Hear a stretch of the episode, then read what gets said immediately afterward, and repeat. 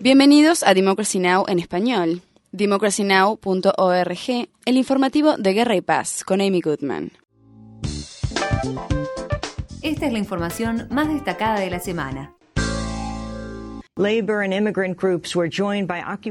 Manifestantes del movimiento Occupy en Estados Unidos se sumaron a los grupos de trabajadores y de inmigrantes el martes para realizar manifestaciones con motivo del primero de mayo en contra de la injusticia económica y por una reforma de inmigración humana.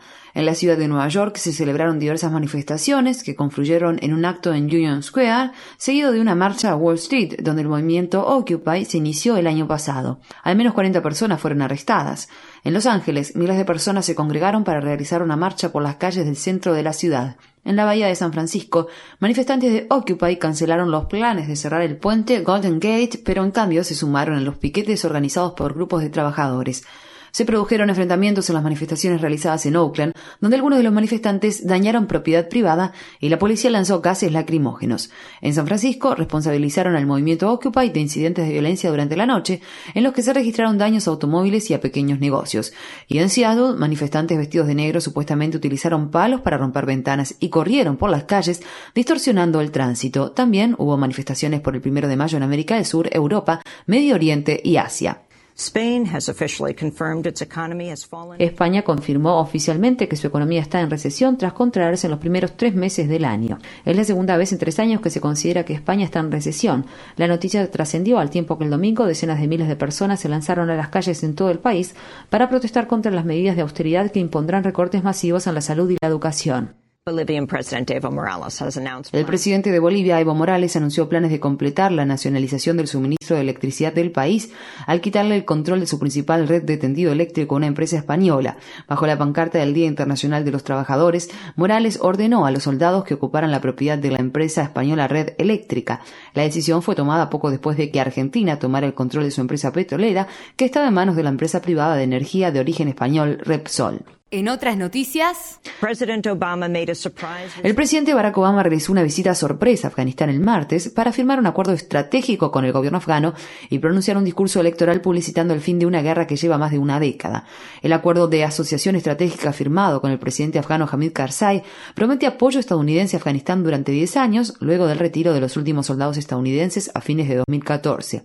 En un discurso pronunciado ante el público estadounidense en Afganistán, Obama dijo que la guerra llegará a su fin algún día. El presidente Obama declaró. Hoy firmé un acuerdo histórico entre Estados Unidos y Afganistán que define un nuevo tipo de relacionamiento entre ambos países. Un futuro en el que los afganos serán responsables de la seguridad de su país y forjamos una asociación igualitaria entre los dos estados soberanos. Un futuro en el que la guerra llegará a su fin y será el comienzo de un nuevo capítulo. Horas después de la partida de Obama, el talibán se atribuyó la responsabilidad de varios ataques con bomba en Kabul que dejaron un saldo de al menos siete muertos. Las fuerzas sirias irrumpieron en una universidad en la localidad de Alepo, donde mataron al menos a cuatro estudiantes y arrestaron a docenas. El ataque tuvo lugar poco después de que los estudiantes realizaran una manifestación en contra del gobierno. Se trata del último ataque que se ha denunciado de las fuerzas del gobierno, mientras el régimen del presidente sirio Bayar al-Assad mantiene negociaciones para el cese del fuego promovidas por la ONU. Mientras tanto, al menos 11 personas murieron y docenas resultaron heridas en Egipto en enfrentamientos entre manifestantes y atacantes no identificados frente al Ministerio de Defensa de El Cairo. Muchos manifestantes eran seguidores del candidato islámico ultraconservador Hassem Salah Abu Ismail, quien fue expulsado de la campaña electoral porque su madre tiene doble ciudadanía, egipcia y estadounidense. Los enfrentamientos duraron varias horas y se informó que hubo disparos y que se utilizaron palos y se lanzaron bombas. Las elecciones egipcias están previstas para fines de este mes. Y por último,